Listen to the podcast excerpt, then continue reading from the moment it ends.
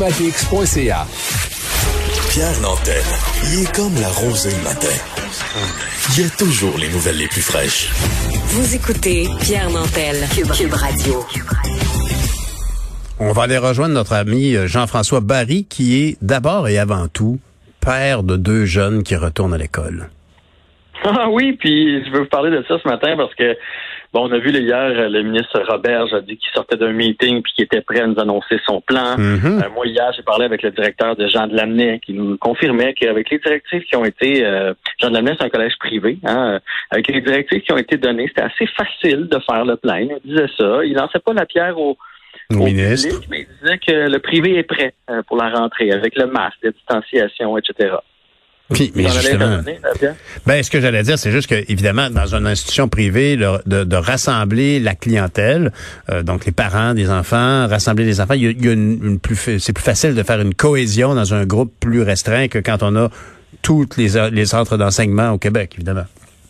Oui, mais il semble, honnêtement, je, te le dis, j'ai posé la question, je pensais même qu'il allait lancer la pierre, mais non, il, a dit, vous allez voir, le plan va être annoncé, puis c'est pas si compliqué les, les mesures. Et là, hier soir, bon, je vois ça M. Roberge qui fait son, son petit pause. Puis là, après ça, euh, ce matin, je vois qu'il y a des parents qui veulent mettre en demeure le hmm. ministre Roberge pour pouvoir garder leur fils ou leur fille à la maison. Là, après ça, je vois vite, vite là, euh, une nouvelle qui dit que euh, il y a une, dame là, qui refuse que son fils aille à l'école. Oui. Là, je me suis dit, hey, je peux pas croire on a chialé tout le printemps comme quoi nos enfants peuvent pas aller à l'école, qu'ils vont être mal éduqués. On a tellement chialé que là, maintenant que ça va se réaliser, on va chialer de l'autre bord. Mhm. Ça a été mon premier réflexe. OK?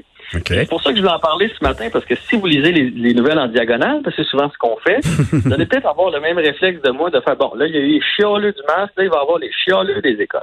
Mais quand on lit plus en profondeur, on se rend compte que cette maman-là vient de combattre un cancer. Mhm.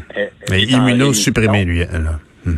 Exactement. Son système immunitaire, il est à terre. Donc, elle, il faut pas qu'elle l'attrape. Et son fils est diabétique. Donc, quand tu regardes, puis tu fais, bon, c'est vrai que dans le fin fond, il faut qu'il y ait un plan dans ce qu'on va annoncer la semaine prochaine ben pour ces gens-là. Pas pour les gens qui ont peur. Ça, ça, ça, je suis moins enclin. Là. À un moment donné, on peut le pogner partout, le micro. Mais pour les gens qui, ont des, conditions particulières comme ça, il faut qu'on trouve une façon d'enseigner en ligne, euh, de faire l'école à la maison s'il le faut, mais il faut absolument. ne les jugez pas trop vite. Faites pas comme moi. Moi, j'ai les ai jugés trop vite. Si euh, prenez le temps, si, vous avez dans votre entourage, moi j'ai quelqu'un dans mon entourage qui est immunosupprimé. Euh, c'est la blonde d'un ami. Puis l'autre fois, je les ai invités à souper, puis il m'a dit on ira pas. J'ai dit pourquoi? Ben, il dit ma blonde est immunosupprimée. Je dis ouais, mais on va hmm. manger dehors. Tu sais, on mange dehors, là, c'est pas. Il dit non, tu comprends pas. Là. Il dit nous autres, on n'a pas recommencé à vivre.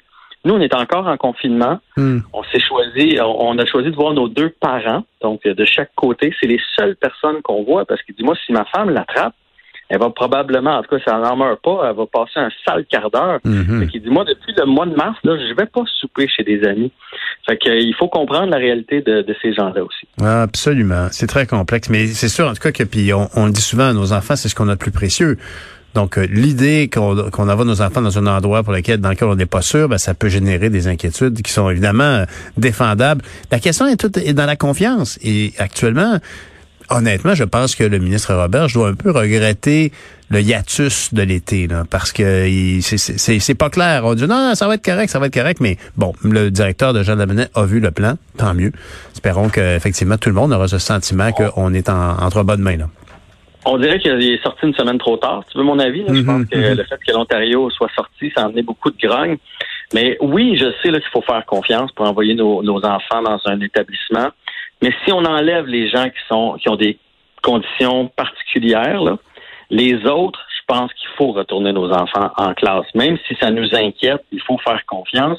Puis si jamais il y en a qui décident de ne pas les envoyer, j'espère que c'est pas des gens qui sont allés dans des terrains de camping cette année, puis c'est pas des jeunes qui sont inscrits au soccer, puis au baseball, tu sais, parce que des fois j'ai l'impression qu'on choisit nos risques. Tu sais, euh, euh, je ne veux pas l'envoyer à l'école, il va avoir trop de microbes, mais on est allé euh, sur la plage à, à Rawdon, par exemple, avec nos kids. à un moment donné, il faut être conséquent dans la vie. Il y a autant de chances de l'attraper à l'école qu'au camp de jour, que mes enfants présentement qui travaillent dans un bar laitier et une cantine, là, ils en croisent du monde. Fait qu'à un moment donné, Et on prend des risques partout, puis il va falloir cohabiter avec ce virus-là, on le sait. Tu as bien raison. Et là, parlant de risques, ben là, on va se parler de la série Canadien-Pittsburgh parce qu'il y a un gros risque à gagner.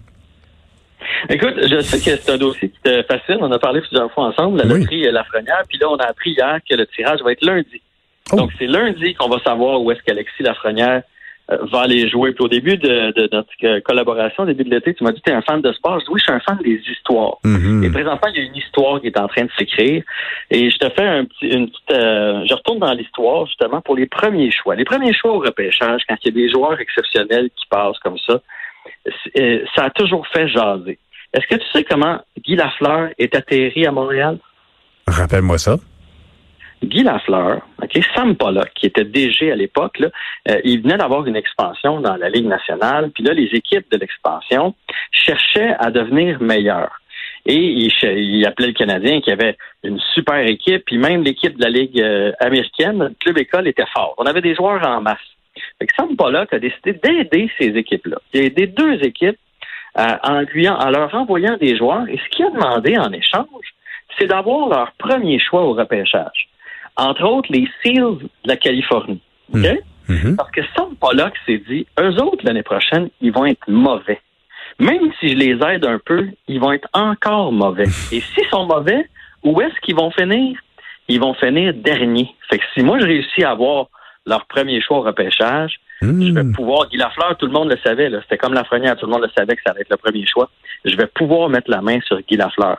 Et c'est et donc, et donc, il a même il a même aidé les autres équipes quand il a vu qu'il est en train de gagner son pari.